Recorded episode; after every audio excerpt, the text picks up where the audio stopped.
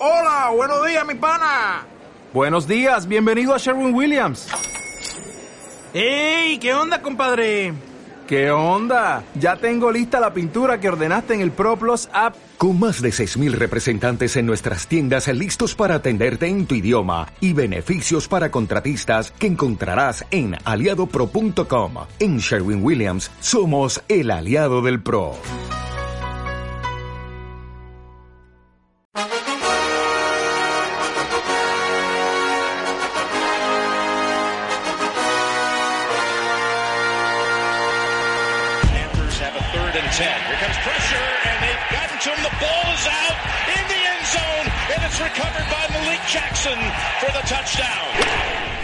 Down the line, diving stop by Prado.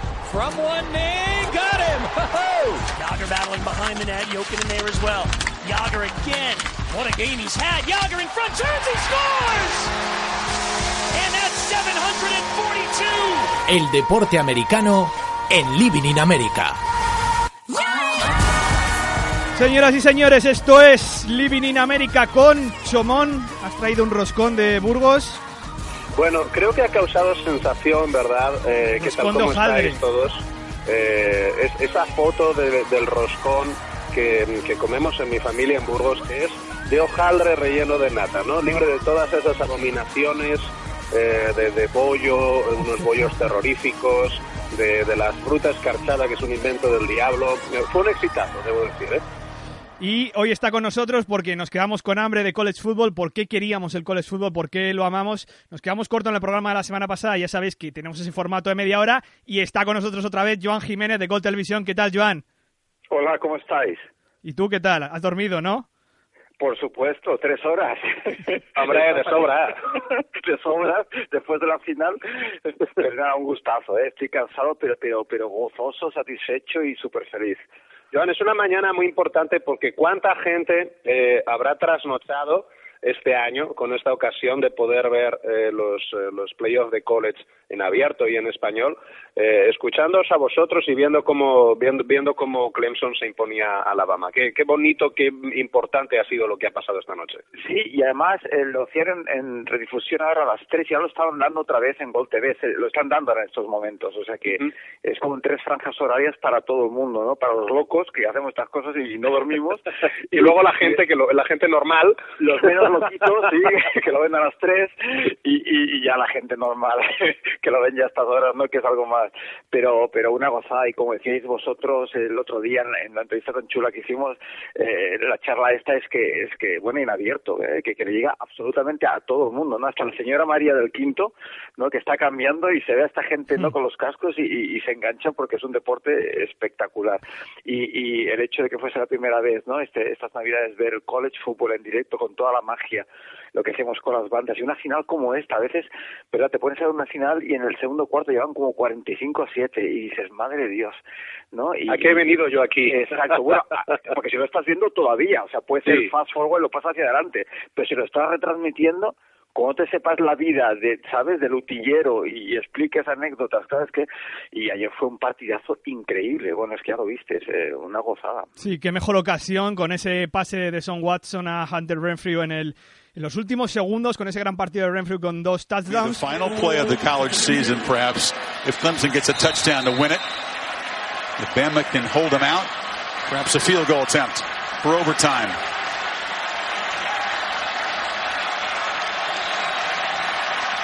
Watson, touchdown!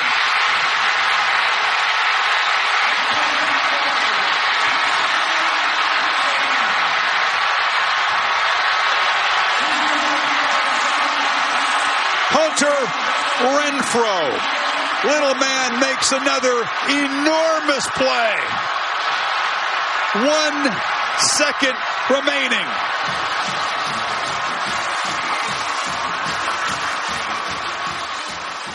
Y eh, Joan, lo van a recordar toda su vida en Clemson porque es el segundo título de la historia frente a Alabama, frente al gran favorito, frente quizás al mejor equipo de la historia. Y aunque Renfrew no acabe en la NFL o no acabe como profesional, va a acabar siendo siempre ese tío que recibió el pase de touchdown en el último segundo, que dio la victoria a Clemson contra el todopoderoso Alabama, aunque acabe vendiendo coches, aunque acabe en un cubículo, en una oficina, en la cultura popular americana será siempre ese tío que hizo el touchdown para acabar el partido y ganar el título nacional de forma épica. Sí, sí, eh, y además es que la jugada esa justo en, eh, bueno, eh, magia, y en la entrevista, no sé si lo visteis, con eh, la entrevista con Deshaun Watson al final, ¿no? Eh, ¿Qué ocurrió en esa jugada, no? Y sabían que, que, que iban a jugar uh, lo que llaman cover cero, que no sé si estáis muy familiarizados con el tema, pero cover cero es, es hombre a hombre. ¿vale? Eh, sin zonas.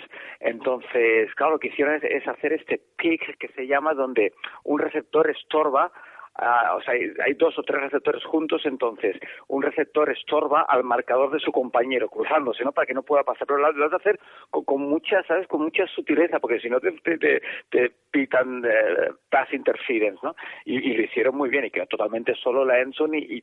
Claro, supongo que a Seiban no le hizo ninguna puñetera gracia la jugadita, pero, pero, pero bueno, histórico, histórico. Yo estaba leyendo entrevistas con Seiban y bueno, bien, con bastante clase, supongo que un cabreo tremendo, pero como saben que bueno, que, que y soy entrenador de él, ¿no? De, de, de, del coach y bueno, ya está, que ha quedado ahí como una cosa increíble. Alabama es una pena, no sé con quién ibais vosotros, pero claro, es esta, eh, la machacada esa hace historia tremenda, pero bueno, para Clemson está bien, ¿no? El segundo título, un, un Clemson que, que estaba, bueno, pues, pues, eh, el 50% de victorias, ¿no? O sea, estaban ahí, su los ha cogido y los ha convertido en equipo ganador. Eh, Juan, además estarás de acuerdo conmigo. Vimos más o menos la misma jugada dos veces por sí. parte de Clemson. Correcto. En la, en la red zone de, de Alabama. Sí, sí, y ha sido esa, ese, ese, eso es, ese, ese pick play que, que has explicado tan bien, ¿no? Y que, que estuvo tampoco hábil también la secundaria de, de, de Alabama para cubrir, ¿no? Son situaciones muy complejas, porque además, como bien dices, en, están en la zona de anotación, están en, eh, normalmente las defensas suelen estar en cover cero, como bien dices, ¿no? Siguiendo a los hombres. Pero claro, ya te la han hecho antes y estás en los últimos segundos de una, de una final por un campeonato nacional. A mí me encantó ver la jugada. La primera vez eh, que, que, hicieron esta pick play, además fue al, al lado derecho de la endzone con un corner, eh, un fade out en realidad en la primera, en la, pero muy parecido en las dos ocasiones. Me pareció que estuvo al otro lado de ese borde que determina, como bien dices, la interferencia ofensiva en el pase. Sí, sí, se alboro, eh, ¿verdad? No, perdón, y la primera Lakers lo hizo muy bien porque se plantó y puso las manos, como diciendo, que además como yo me, como entrenador lo enseñaba, ¿sabes? Se enseña manos, o sea, lo que no puedes hacer es ponerte en medio, incluso mirar de reojo a ver si viene o no viene, ¿no? O sea, de jugar el pase y te pones en medio, es como si yo te pongo una silla en medio, ¿vale? Te pongo una silla, tú sabes que te puedes la silla, pero es igual, tienes que superar la silla, ¿no? Y, y, es lo que pasó, y en la segunda jugada del touchdown definitivo es que se estorbó con su propio hombre de defensa, ¿sabes? Que estaba, que estaba marcando a su hombre y tuvo que superarlo y claro, ya no llegó. Es que, es que el concepto es, es claro, relativamente ilegal, pero es muy efectivo y ejecutado como, pues eso, con sutileza, pues bueno, pues claro, es legal y, y talla. Sí, sí que lo es. Las, las defensas intentan en muchas ocasiones superar estos eh, estos esquemas ofensivos utilizando una cobertura en bracket, que yo ayer no tengo muy claro que lo estuviesen claro, haciendo en ese claro, momento, ¿verdad? Claro, en la que, bueno, se reparten según según hacia dónde salga cada receptor y eh, ese, a partir de ese momento vuelve a ser una cobertura en hombre, ¿no? Digamos que solo se reparten a los jugadores ofensivos cuando salen. Y, y bueno, opción, lo que, espera, pero no, sí, sí, pero te he cortado, dime, dime. Sí. No, bueno, que, que, que fue llamativo no eh, pues no no ver este ajuste no en, en, esta segunda ocasión cuando estaban tan cerca. Pero estuvo como dices muy bien ejecutado. Fue eh, fue una pasada de, de final en nivel de juego durante todo el partido en realidad. Y, yo creo que además hay que hay que eh, quitarse un poco el, el sombrero y, y, pagar nuestros respetos a Clemson porque eh, se sobrepusieron a dos pérdidas de balón eh, que, que, forzó la defensa de Alabama. Eh, creo que las dos en el backfield al final, además, sí. por, por, fumbles, y eso es muy complicado en un, en un juego por un campeonato nacional. Sí, muy bien. Eh, hubieron dos jugadas claves, las penalizaciones además, ¿no? Decíamos de, de Alabama, ¿no? En, en, en, eso. Es muy interesante lo que dices tú del bracket, eh, perdona, volviendo, oye, que es el tema del coach, ¿no? Estás tocando, estás tocando la, la... sí, nos, nos hemos pinchado un hueso.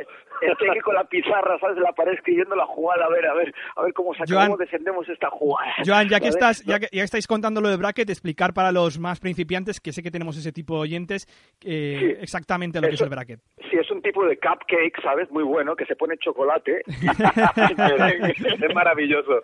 Ahí está. Bueno, pues en lugar de juego, bueno, eh, lo podéis explicar, vos, es un crack, ¿no? Muy bien, es en lugar de, de seguir al hombre, ¿no? Que, que donde vaya, ¿no? Porque claro, como se cruzan y, te confundes, pues bueno, yo me coloco fuera y el que venga fuera lo cojo yo, yo me quedo dentro y el que se meta hacia dentro lo cojo yo, ¿no? Es eh, básicamente el concepto, ¿no? Sí, sí, sí. Lo que pasa que yo, eh, personalmente, yo soy más de ataque, eh, pero bueno, yo como entrenador ofensivo, yo eso lo veo vulnerable al, al por ejemplo, bubble screen pass, muy rápido, porque estás esperando ahí fuera, pues te paso rápido, ¿sabes? Y el otro te bloquea y estás dentro. Estando tan cerca de la endzone, quizás una cobertura demasiado vulnerable, en mi opinión, ¿no? Pero bueno, es igual, una vez ejecutada la, la jugada, si no funciona, claro, puedes buscar cualquier otra solución, ¿no?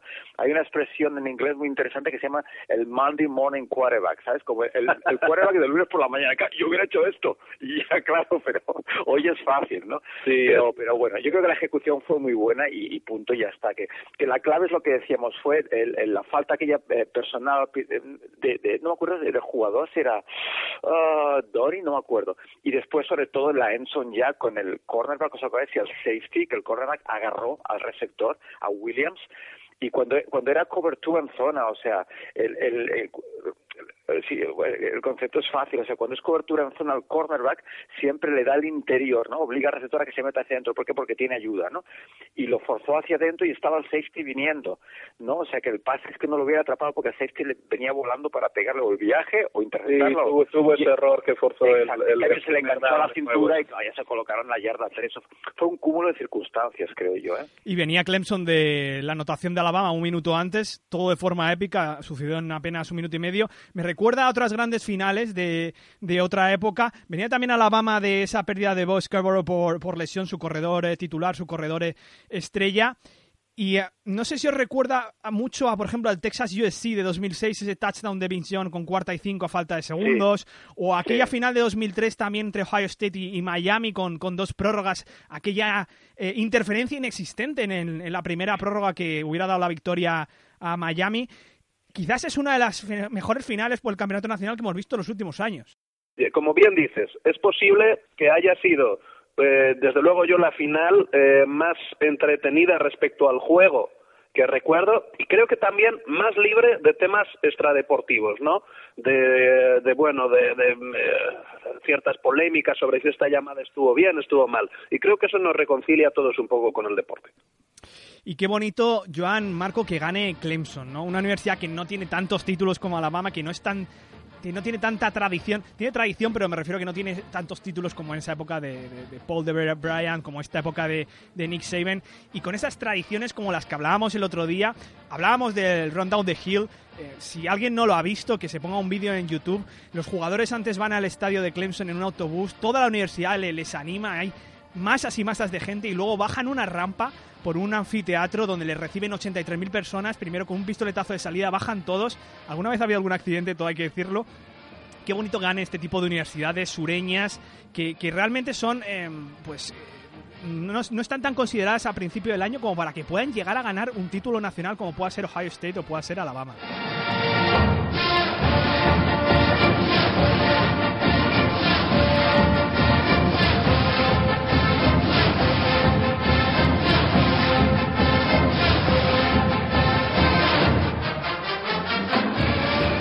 Luego las, las, las, powerhouses, bueno, también las hay en el sur, ¿no? Pero efectivamente es lo que dices. Eh, nos, nos gusta mucho a todos los que tampoco teníamos ningún interés específico en el, en el partido. Bueno, casi todo el mundo va con el underdog, ¿no? Es, es, es un poco lo fácil. Pero claro, es que vaya underdog, es que, es que vaya programa de fútbol americano que se ha articulado en estos últimos años en, eh, en, en Clemson. Con Cabo Sweeney, que, que, que, es además un entrenador que ha salido desde abajo, ha ido entrenando poco a poco. De hecho, Alabama empezó en Alabama siendo entrenador de receptores de tight ends hasta que llegó a la posición de head coach en 2009. Eso también, de alguna manera, gusta, Marco, porque es un entrenador hecho desde abajo.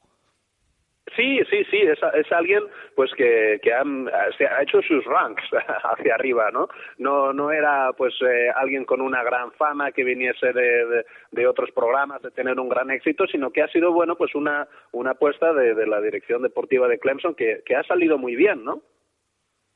Sí, además, escuchándolo en, en, la entrevista post partido, es que es un líder total, es carismático, es de estas personas, segurísimo en el vestuario, es, es que pone a los chavales pues totalmente listos para jugar, y es lo que ha pasado, creo yo, es por eso que he dado la vuelta al programa. Hay tantísimas universidades en primera división, ¿verdad?, que casi siempre son las mismas ahí que están, ¿no?, que suenan, y de repente hay no una de esas universidades que están arriba. Yo me acuerdo, pues yo que sé, Northwestern. O sea, Northwestern no se oye para nada. Me una época también que estuvieron muy... A... Y es por el head coach que tienen. Es gente pues con mucho carisma, con una, un gran talento para recruiting, después para reconvertir a esos jugadores, porque es la magia del college, ya lo sabéis, coges un chaval con mucho talento y mm, te pongo mejor en esta posición, ¿no? Que es quizás lo que no existe en la NFL. Y, y, de repente tenemos, pues, entre comillas, sorpresas tan agradables como la de, la de esta final. Y Joan, eh, de los jugadores que tiene ahora Clemson, la gente se queda con que Clemson es ganador del título nacional, pero ya hemos hablado, como hablamos la semana pasada y en otros programas, que el college football es bastante diferente a la NFL y no tiene por qué algunos jugadores de Clemson pasen a ser profesionales. Es verdad que algunos es verdad que algunos sí que lo harán. Nos quedamos con algunos nombres, los apuntamos en la memoria, los apuntamos en la en el cuaderno de notas que podamos ver de jugadores de Clemson en los próximos años. No sé si triunfar en la NFL, pero por lo menos que el nombre esté marcado en el draft en rojo. Mm, sí, no, lo sé, no lo sé. Yo, por ejemplo, a mí me gustaba mucho Leggett, el Tyren. Eh, no sé si os fijáis, pero eh, es que me encantaba cómo lo utilizan, pero yo no sé si es más un tema eh, es, muy interesante, es lo que comentabas tú antes. a veces ves jugadores que por el sistema o, o, por lo que sea funcionan muy bien, pero después no sirven para la NFL. Y realmente hasta que no están allí no lo vas a ver. Por ejemplo, Leggett es un terreno muy pequeño para la NFL. O sea, es casi un receptor, entonces no va a funcionar. Yo personalmente a Watson no lo veo como quarterback en la NFL. Yo personalmente no lo veo. ¿eh? Pero, pero es que es otro deporte diferente. Estamos viendo college y ves college y punto. Después, pues, el siguiente paso, pues ya veremos, porque tienes gente como, bueno, ya lo comentamos, ¿no? Brady, o sea, ¿quién se iba a imaginar este tío que va a ser, ¿no? Si no el mejor, uno de los mejores quarterbacks de, de la historia del fútbol americano, ¿no? Eh, es la magia después también de la NFL y del draft, a ver cómo salen los jugadores. ¿eh? Yo, eh, por, por aportar, a mí la verdad es que también me quedé muy muy prendado ¿no? de la actuación que tuvo Leggett, de, la versatilidad que tenía, cómo le movían de una posición a otra, como a veces salían de, de sniffer, ¿no? de esta posición en la que está detrás de los líneas, en el backfield. Bueno, la verdad es que un jugador muy entretenido de ver. Yo no, no, no sabría decirte, decir, yo sí que le veo cierto potencial en NFL. La manera en la que tiene de, de correr rutas bastante bien, de recibir en, y, de, y de ganar yardas en campo abierto, a ver, tal vez no como Tyren, como dices, ¿no? Claro. Pero, pero bueno, eh, es el típico jugador que a mí me parece que hace una buena combine y, está ahí. Sí, sí, puede ser interesante. puede ser, puede ser. Y, lo de Alabama, porque eh, ha quedado como por lo menos la temporada regular como el mejor equipo de la historia en ranking lo que era este, este ranking que montaba la, la web 538 eh, por encima de Nebraska del 96, llega al último partido, pierde, se suma un poco a toda esta historia americana de grandes temporadas que acaban en decepción. Lo vimos el año pasado con los Warriors, lo vimos con los Patriots en, en 2007. Gran decepción para Nick Saban. Iba a ser el quinto título en ocho años, que ya tienen bastantes, Joan, pero que la verdad que supongo que en Alabama Saban estará bastante decepcionado, incluso está sorprendido con, con parte de las cosas que pasaron ayer en su equipo.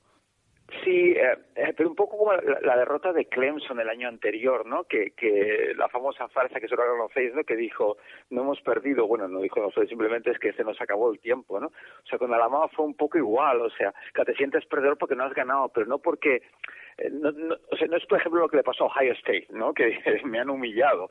O sea, el partido estuvo ahí.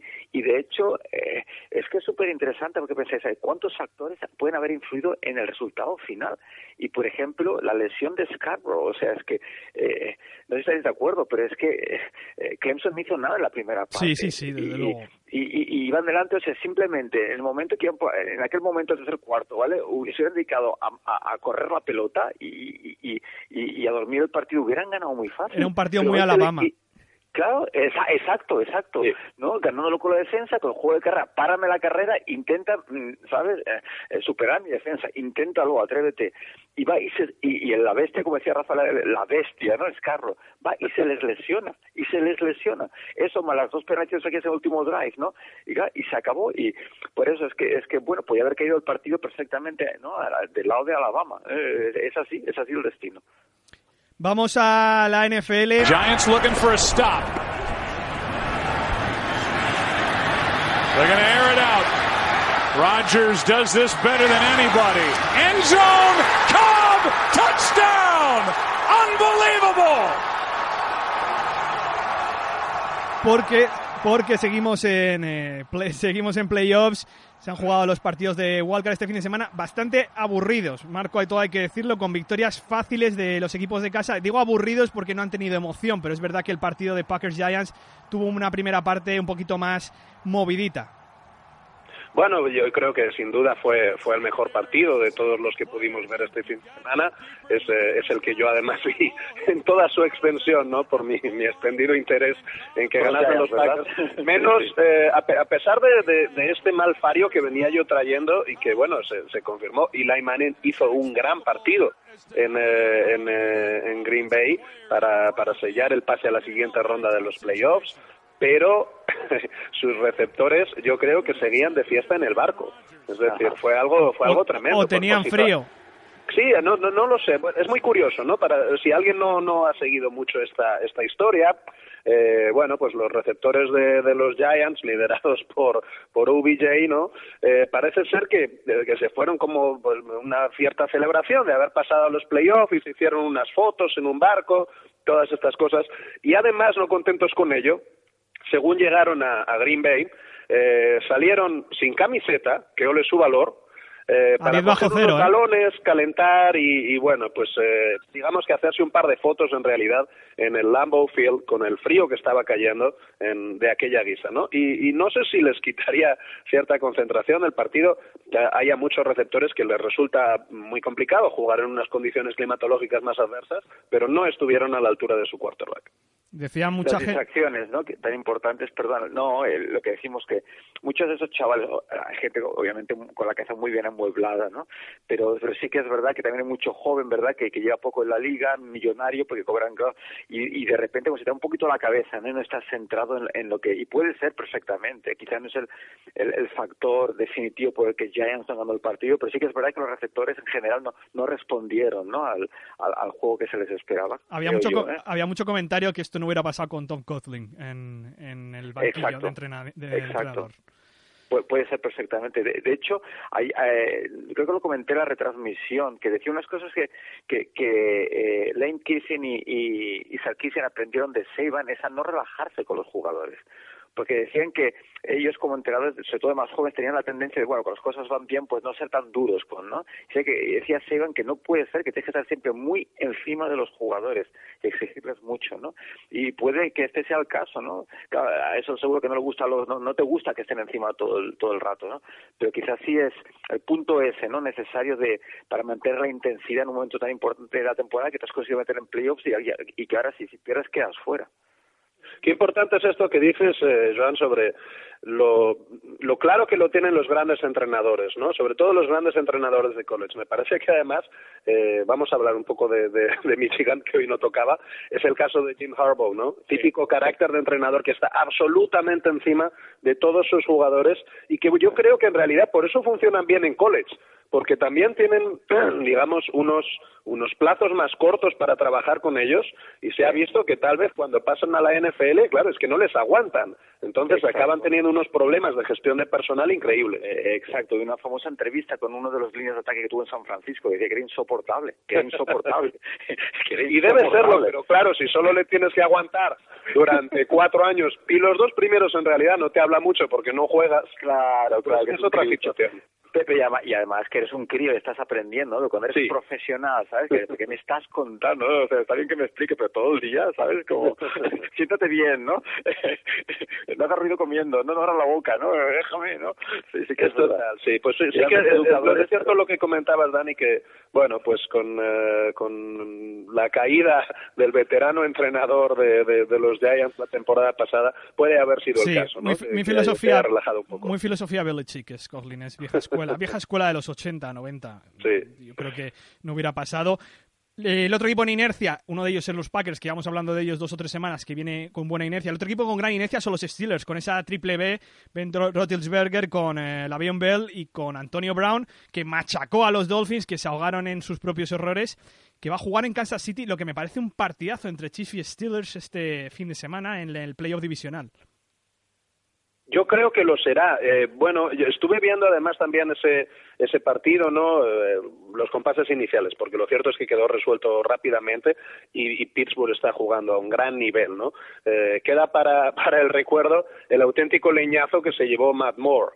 Eh, oh. que, que, además el tío solo tardó una jugada en reincorporarse. Yo, de verdad, invito a toda la gente a que vea la auténtica salvajada que hicieron contra este quarterback, un, un golpe claramente contra las reglas, fue un, fue un golpe con la corona del casco eh, en eh, Eno por encima de los hombros, ¿no? Que es como lo pone ahora en el reglamento de un jugador indefenso. Solo para 15, que acaba de lanzar un pase. Solo para 15 yardas de penalización. Lo digo porque sí que es así, pero me refiero que luego cualquier falta antideportiva, como la que ocurrió después con la trifulca, que son tres empujones, también son 15 yardas de penalización. Se comentaba, y por lo menos comentaba mucha gente, que claro, la desproporción de las sanciones cuando estás prácticamente dejando inhabilitado a un quarterback en situación normal porque Matt Moore se levantó y normalmente hubiera tenido una conmoción cerebral o por lo menos el protocolo de conmociones cerebrales y, el golpe a las costillas a Jordi Nelson también, también ¿no? también. Sí, no sé, son jugadas que, de verdad, ya está, queda en eso, es... Mm. Sí, que además fue también un golpe con la corona del casco. A mí me, me sorprendió mucho que nadie hiciese ninguna observación sobre ese tema, ¿no? Con un, los brazos levantados, ¿verdad? Sí, sí que más indefenso puedes estar que ahí, ¿no? Que en esa jugada es... los que hemos jugado en esa posición lo pasamos muy mal viendo esas cosas. Oye, lo de, lo de, Le'Veon Bell es, es algo que no hemos comentado aquí en, en Living in America, pero es impresionante el tiempo que tiene, la capacidad que tiene de mirar eh, la línea, cómo está posicionada, buscar los huecos. Está dando un auténtico espectáculo este año. De hecho, ha quedado como cuarto o quinto en yardas de carrera en temporada regular y solo ha jugado 12 partidos, tres de sanción y uno que no ha jugado el último temporada regular que estaba inactivo. Sí, qué lástima que este chico no tenga un poco de, mejor cabeza, ¿no? Porque efectivamente eh, es uno de los grandes corredores de la liga.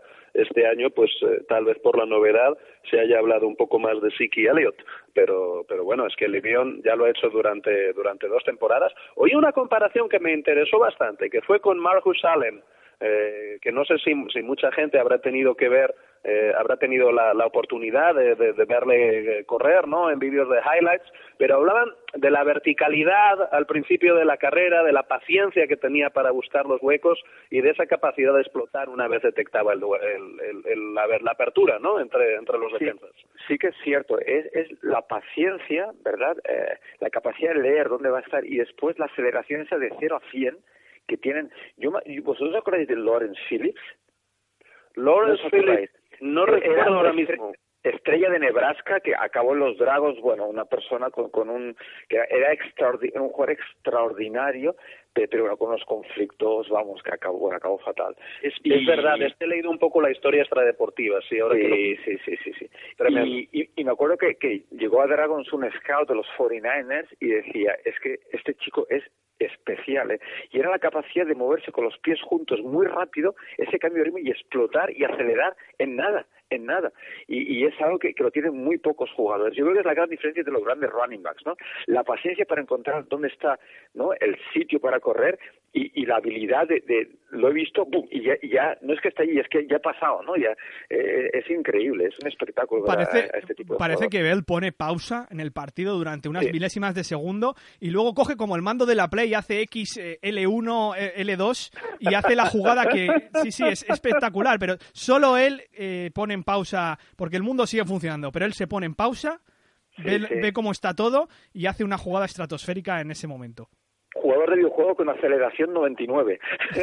Total, totalmente. Y sobre todo con esa capacidad de visión, ¿no? Para tiene, unos bloqueos de una gran línea por delante, ¿no? Ahí tenemos a nuestro querido capitán Alejandro Villanueva en el oh, izquierdo, abriendo abriendo camino y cada día cada día jugando mejor pero pero bueno no no cabe duda de que el, talento de, de Le'Veon Bell marca diferencia que por cierto chicos pone la piel de gallina ver a un español jugando en la NFL y de left tackle.